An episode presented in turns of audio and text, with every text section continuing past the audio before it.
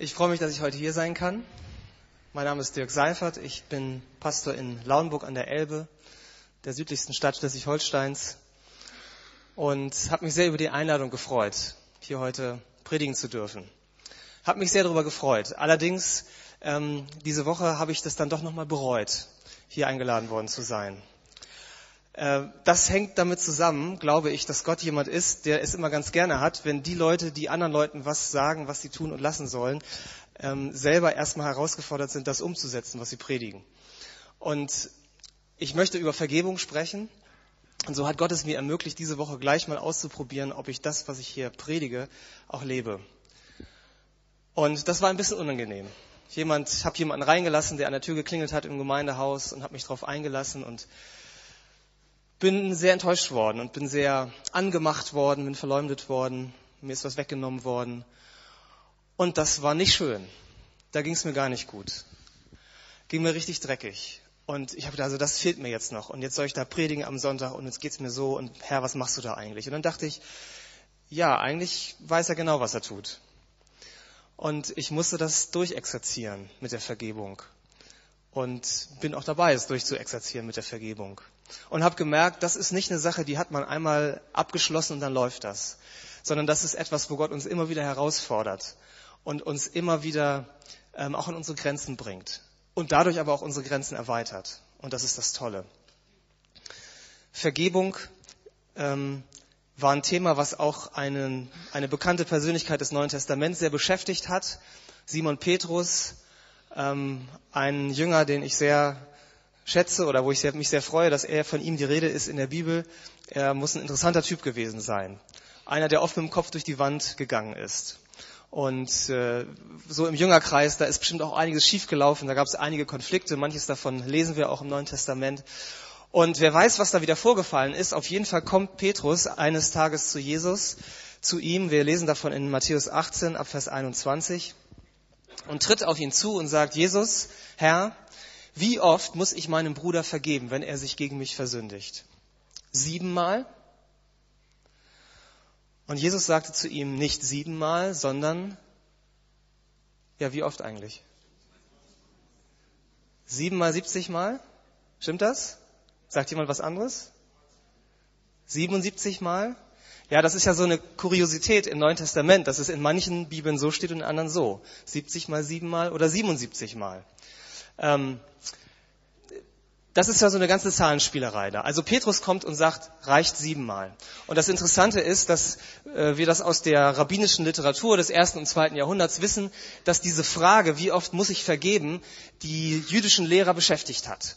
Und es gab sowas wie einen Konsens, äh, zumindest zwischen einigen dieser Lehrer, die gesagt haben, dreimal muss man vergeben, aber ein viertes Mal nicht mehr. Dann reicht's.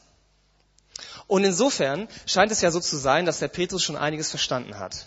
Er kommt zu Jesus und sagt, Jesus, ich weiß, du meinst es ernst mit der Vergebung. Ich leg mal gleich ein bisschen was drauf. Siebenmal. Ist doch nicht schlecht, Jesus, oder? Du siehst, ich habe was verstanden. Und Jesus denkt, oh. Nein, Petrus, du hast noch gar nichts verstanden. Nicht siebenmal, sondern und dann ist das wirklich eine Kuriosität, dass es in manchen Bibeln so und in anderen anders steht. Und dann habe ich gedacht, ich bin da manchmal so ein bisschen kleinkariert. Ich will das aber genau wissen, was Jesus gesagt hat. Und dann habe ich ein bisschen nachgelesen, habe erfahren, dass man das im griechischen Text nicht ganz eindeutig sagen kann. Entweder heißt es 77 Mal oder es heißt 7 mal 70 Mal. Aber dann habe ich in einer kleinen Fußnote gelesen, es gibt da im Alten Testament einen Lamech und da war auch was mit 77. Da dachte ich, aha, das gucke ich mir mal an. Und der Lamech, der kommt im ersten Buch Mose vor. Ganz am Anfang. Kapitel 4 und Kapitel 5. Und im ersten Buch Mose, das wissen wir alle, da geht es ja um die Anfänge. Da ging es alles los. Da geht es los mit Adam und Eva und was sie so erleben. Und wir wissen ja auch, dass es nicht so gut lief zwischen Adam und Eva und Gott. Und sie hatten zwei Söhne, Kain und Abel. Und auch zwischen den beiden lief es nicht besonders gut. Kain hat Abel umgebracht. Er hat ihn ermordet. Und zwar warum? Naja, weil er neidisch war. Kain war neidisch auf seinen Bruder Abel, denn Abel hatte eine gute Beziehung zu Gott, trotz der Vertreibung aus dem Paradies, trotz des Sündenfalls. Abel hat an Gott festgehalten und hat mit ihm eine gute Beziehung gehabt. Und Kain hatte sie nicht. Und es hat ihn geärgert. Es hat ihn so geärgert, dass er Abel umgebracht hat. Und ähm, nachdem er das getan hat, da hatte er ein schlechtes Gewissen und hatte große Angst und hat gesagt, oh wei, oh wei, wie soll ich jemals überleben? Jetzt habe ich einen Menschen getötet. Ich bin meines eigenen Lebens nicht mehr sicher. Man wird mich verfolgen, die Rache wird mich treffen, man wird mich auch umbringen. Und dann sagt Gott, nein, das wird nicht passieren. Ich lasse es nicht zu, dass die Menschheit, die sich von mir losgesagt hat, so ins Verderben geht, dass sie sich alle gegenseitig umbringen. Und darum werde ich, obwohl du was ganz Furchtbares, Schreckliches getan hast, dich, den Mörder, schützen. Und er sagt, ich werde dich schützen und ich werde dafür sorgen, dass dir keiner das Leben nehmen kann. Geh dahin in dieses Land und lebe dort und du sollst geschützt sein, denn ich möchte eines Tages einen Retter schicken, der diese ganze Misere in Ordnung bringt. Aber bis dahin soll die Menschheit erhalten bleiben und darum bist du kein der Mörder geschützt. Wer dich angreift, dann werde ich siebenfach zurückschlagen. Ich werde dich siebenfach rächen. Ich Gott, ich verbürge mich dafür, kein soll nicht angetastet werden. Das ist Gnade. Obwohl es schrecklich getan ist, gewesen ist, was kein getan hat. Aber wenn Gott nicht Gnade gehabt hätte, würden wir heute alle hier nicht sitzen. Das ist Gnade. Gott schützt den Mörder. Und der Abel war tot und Gott schenkte einen Ersatz für Abel.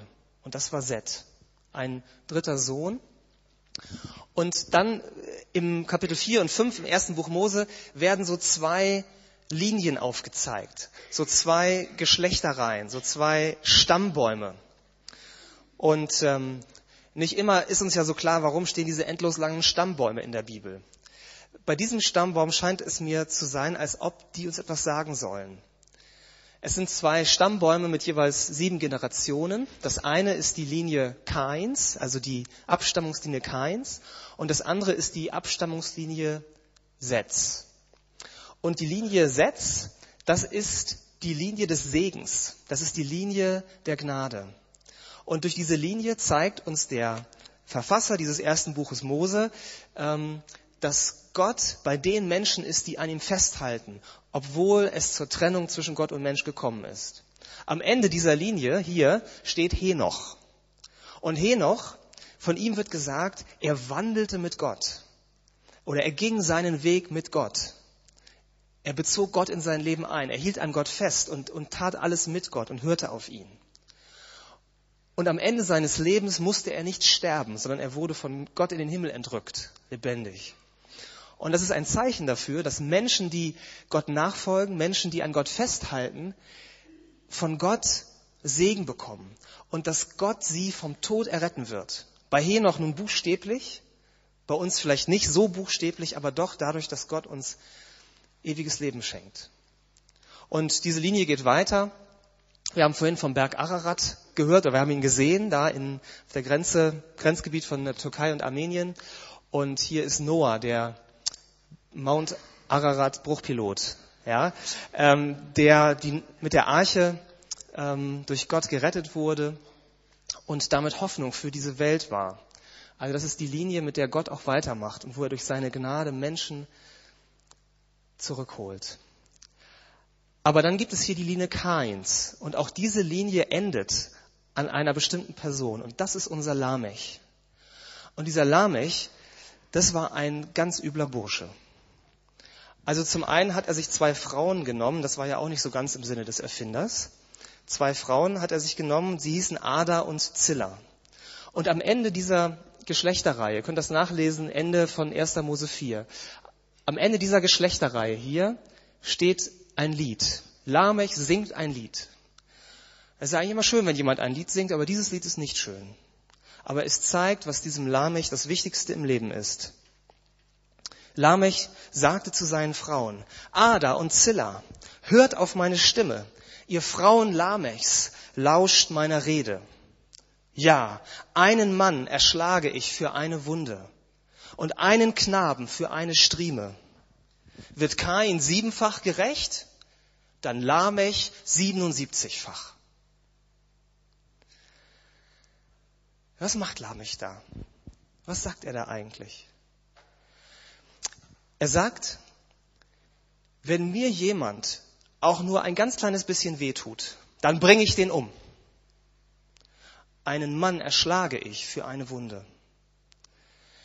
Ich bringe den nicht nur um, ich bringe seine ganze Familie mit um. Einen Knaben erschlage ich für eine Strieme. Lamech lebt das Prinzip der unbegrenzten Vergeltung. Und was tut er noch? Er sagt uns durch sein Lied, ich pfeife auf Gott. Wird, Lam, wird Kain siebenfach gerecht? Dann Lamech 77-fach. Kain, das hatte Gott verheißen, wird siebenfach gerecht. Gott selber hat gesagt, ich sorge dafür, dass Kain geschützt bleibt. Und Lamech sagt, das interessiert mich überhaupt nicht, was Gott gesagt hat. Das habe ich überhaupt nicht nötig.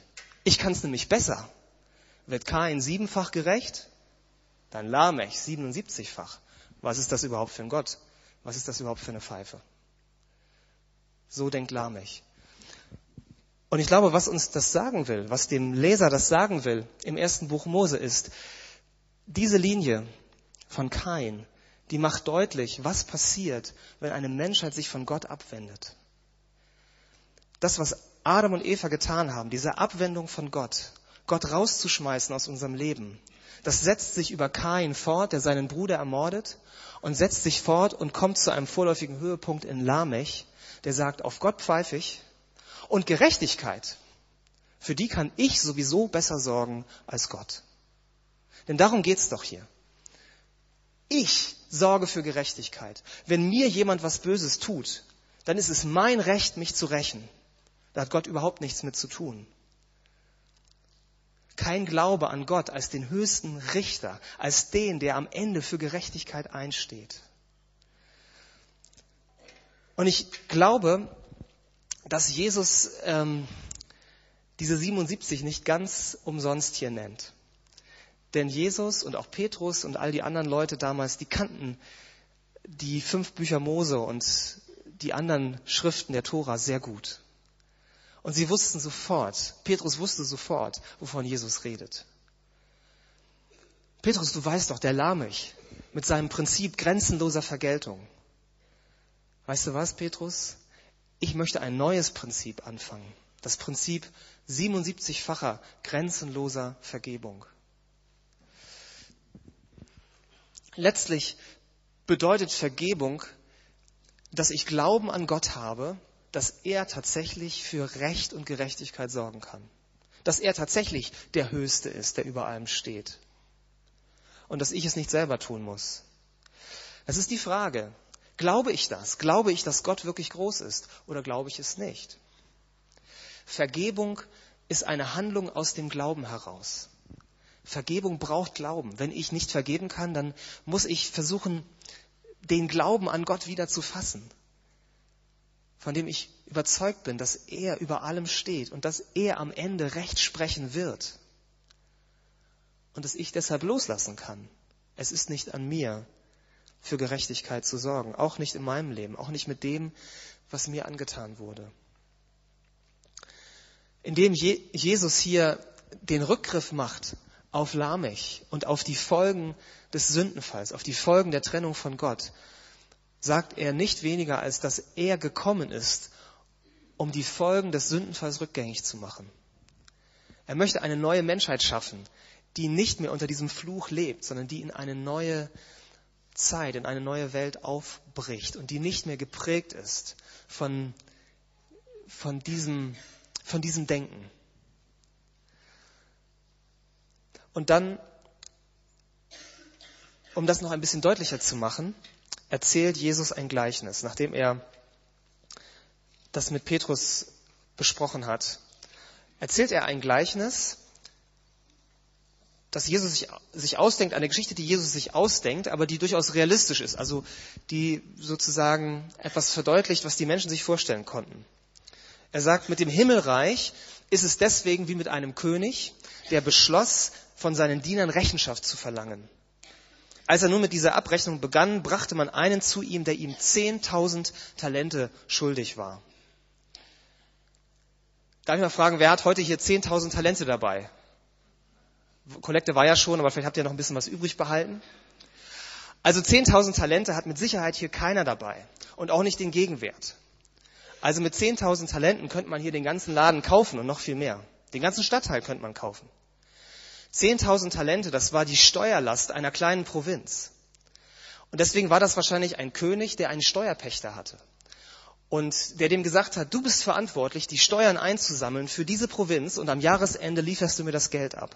Und dafür war er persönlich verantwortlich. Und er kommt und ähm, es soll abgerechnet werden. Ist doch klar. Zahltag. Und er sagt, ich habe das Geld nicht. Keine Ahnung, was er damit gemacht hat, aber er hat das Geld nicht. Und das ist richtig viel. Also das sind ein paar Millionen, versteht ihr?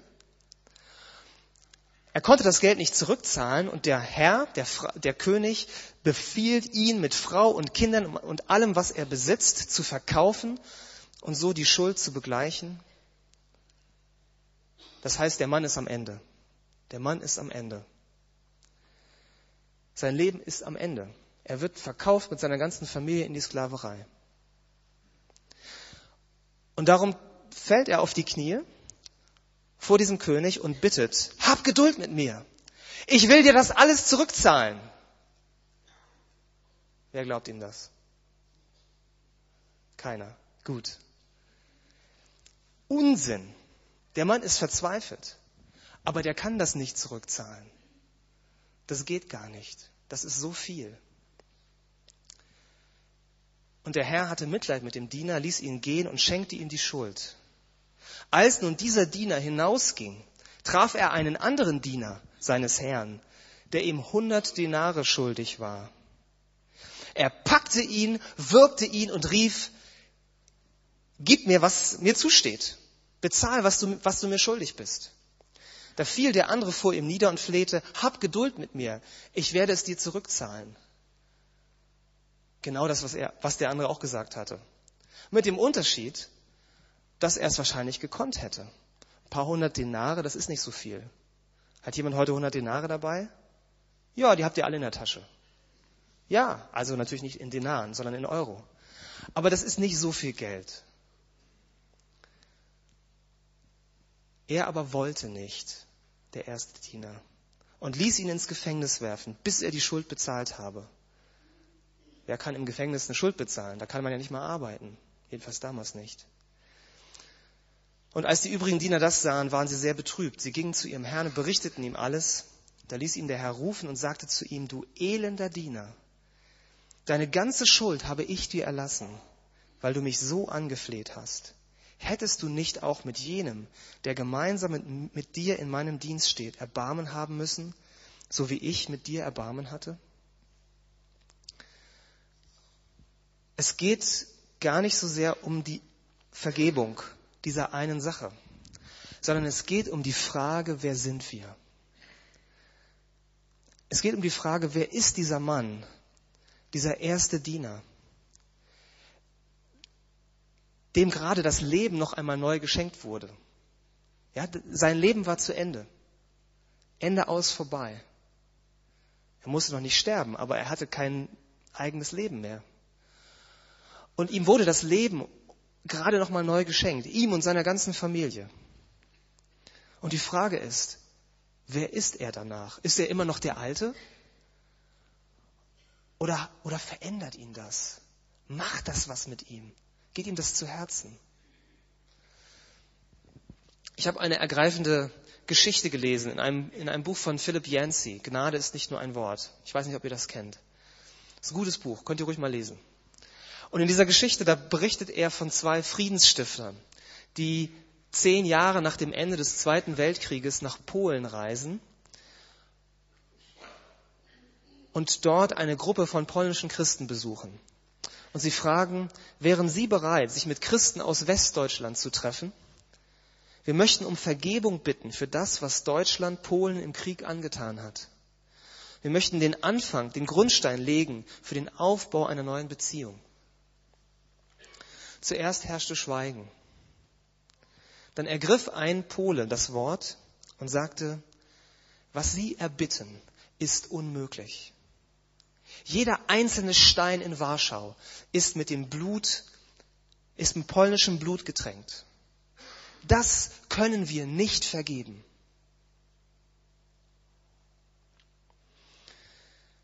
Ehe die Gruppe sich verabschiedete, beteten sie zusammen und sprachen gemeinsam das Vaterunser.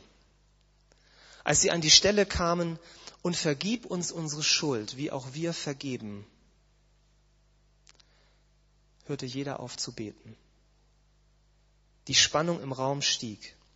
Da sagte der Pole, der sich so vehement geäußert hatte, ich muss Ihnen auf Ihre Frage doch mit Ja antworten. Wie sollte ich sonst jemals wieder das Vaterunser beten oder mich Christ nennen? Menschlich gesehen kann ich nicht vergeben. Aber Gott wird uns seine Kraft verleihen. 18 Monate später kamen westdeutsche und polnische Christen in Wien zusammen und legten den Grundstein für neue Freundschaften, die über viele Jahre bestanden.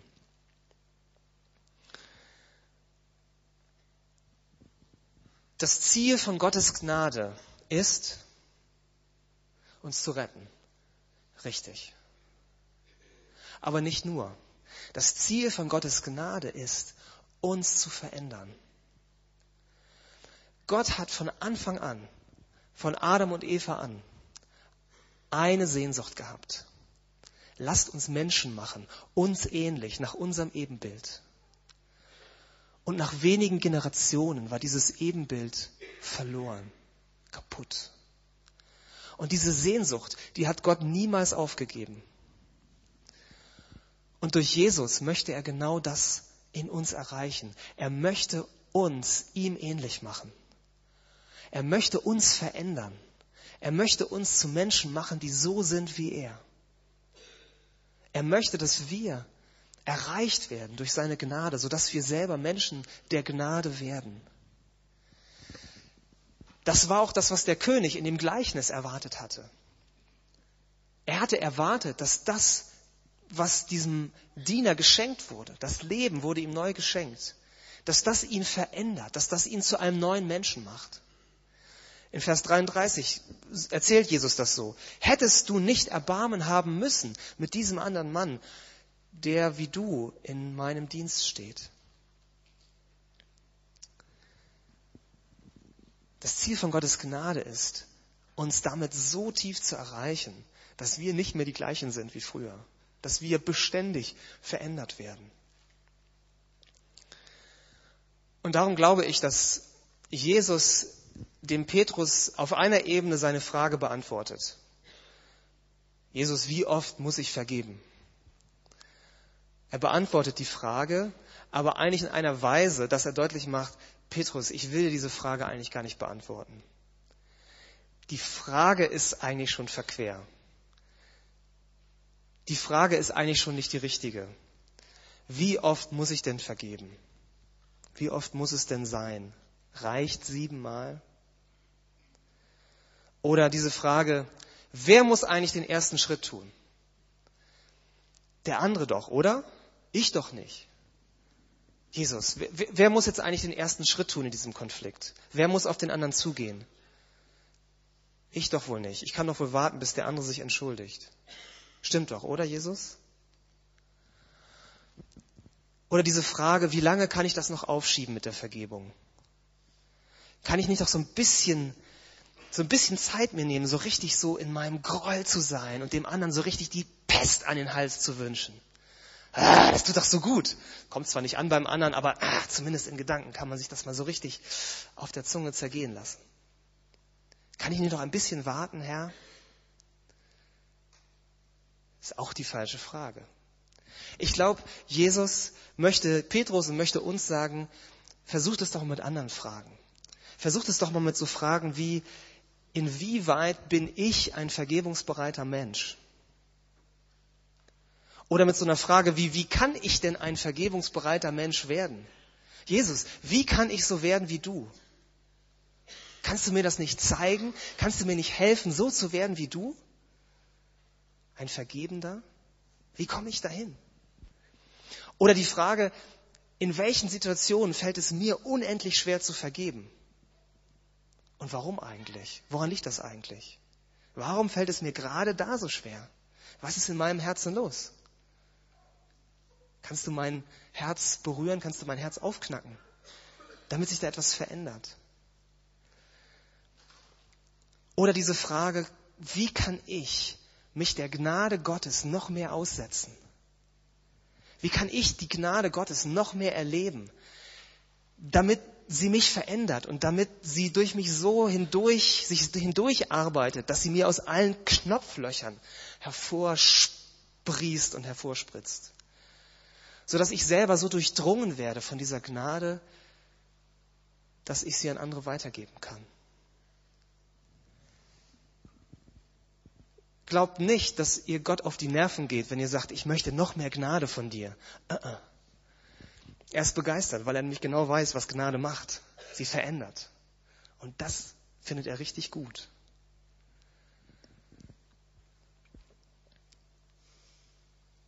Eins muss klar sein, Vergebung kostet etwas. Vergebung kostet richtig was.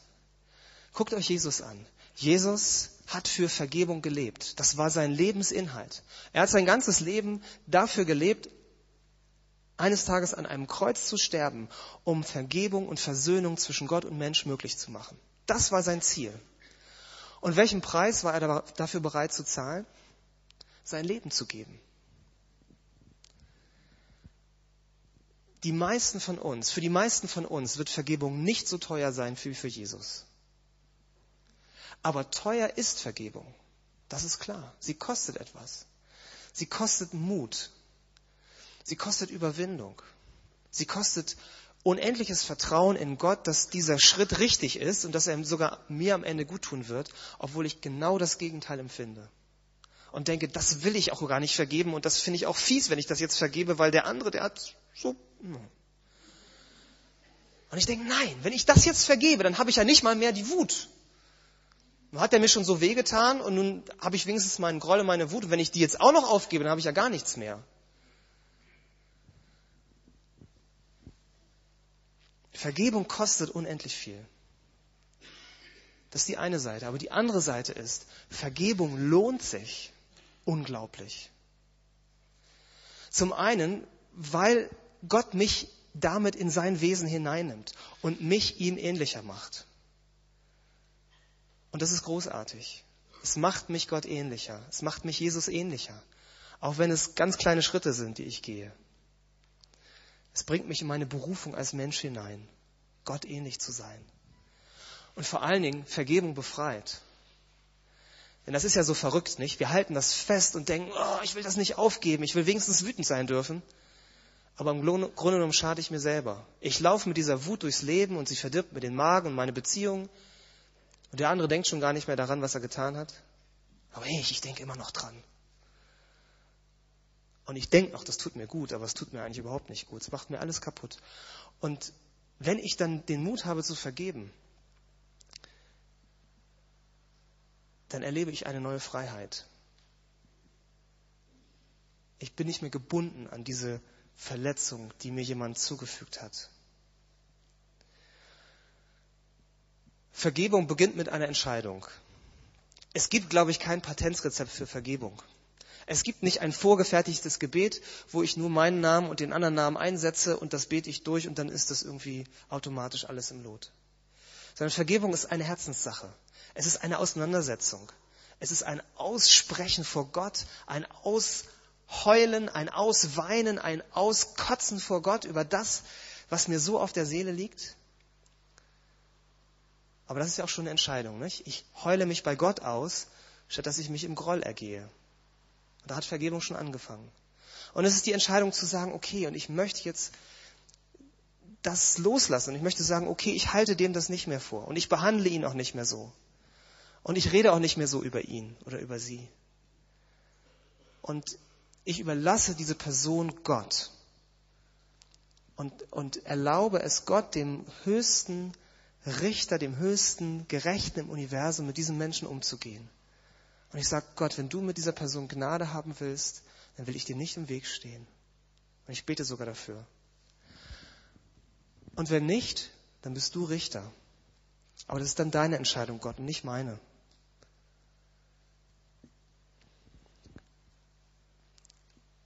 Vergebung beginnt mit einer Entscheidung. Und ich glaube, Vergebung spürt man auch.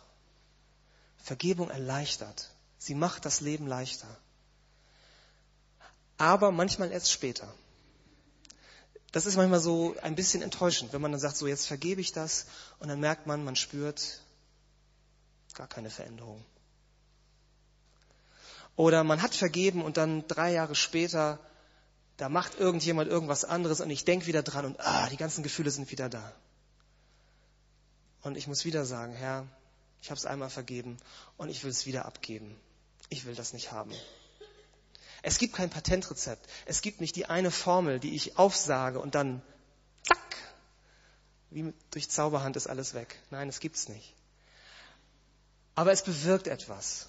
Es bewirkt etwas und es verändert etwas. Es erleichtert. Es macht das Herz frei. Ich glaube übrigens auch, dass Vergebung nicht bedeutet, dass ich mich wieder missbrauchen lasse. Das nicht. Es geht um die Vergangenheit. Wie ich die Gegenwart gestalte, ist noch etwas anderes. Wie ich mich auch davor schütze, wieder verletzt zu werden. Das ist auch manchmal ein schwieriger Prozess.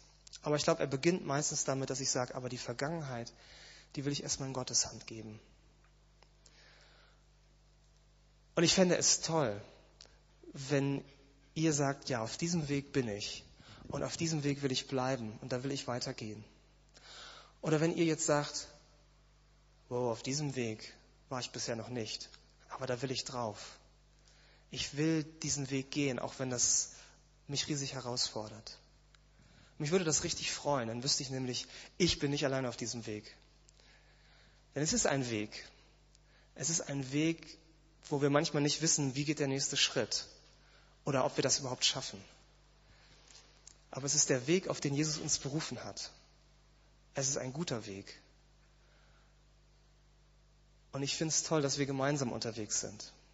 Ich glaube, wenn einer von uns wüsste, ich bin hier ganz alleine, dann würden wir aufgeben. Denn dieser Lamech, der steckt irgendwie in uns allen drin. Aber dieser Jesus, der steckt auch in uns allen drin. Der ist in unser Leben hineingekommen und hat gesagt, ich gehe hier nicht wieder raus. Und ich habe die Kraft, dich zu verändern.